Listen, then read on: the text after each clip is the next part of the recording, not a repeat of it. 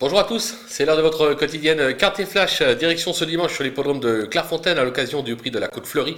On va évoluer sur 2400 mètres et sans plus attendre nos bases avec le 5 Faten qui vient de laisser de gros regrets lors de sa dernière tentative au moment de l'emballage final. Elle vaut euh, un podium, elle vaut une telle épreuve, je pense qu'elle peut tout simplement s'imposer. On va lui opposer hélas Blue Swine euh, qui n'est pas sorti des quatre premiers euh, cette année dont trois accessites à ce niveau.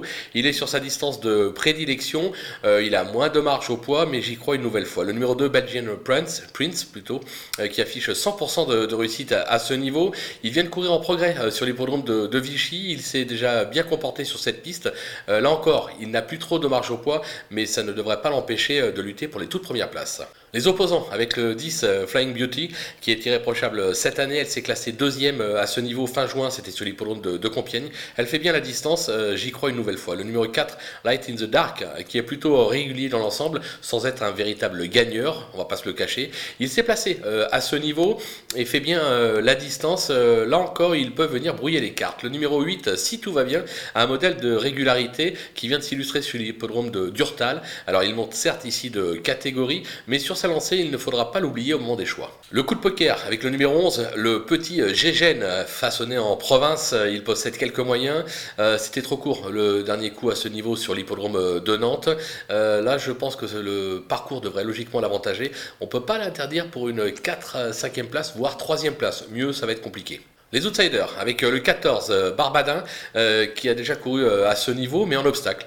Il compte quelques bonnes sorties en place sur la distance, mais il reste difficile à, saisir. Son entourage est assez confiant, raison pour laquelle je m'en méfie. Le numéro 9, Salossin, qui sera très publicité par mes confrères. Moi, je l'ai placé un peu plus bas. C'est un cheval qui a toujours échoué en deux tentatives dans cette catégorie. Il est pour moi pris trop sur l'échelle des poids. À mon avis, il a 2 kilos de trop, raison pour laquelle je le place si bas dans ma sélection.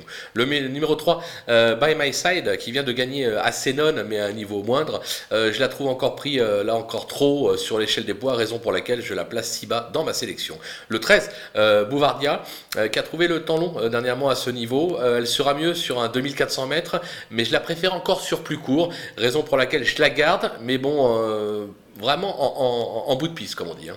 Les délaissés, il bah, fallait faire des choix, on prend des risques avec le 6 euh, Let It Fight euh, qui s'est déjà illustré à ce niveau mais sur le sable euh, qui reste sa surface de, prédilection.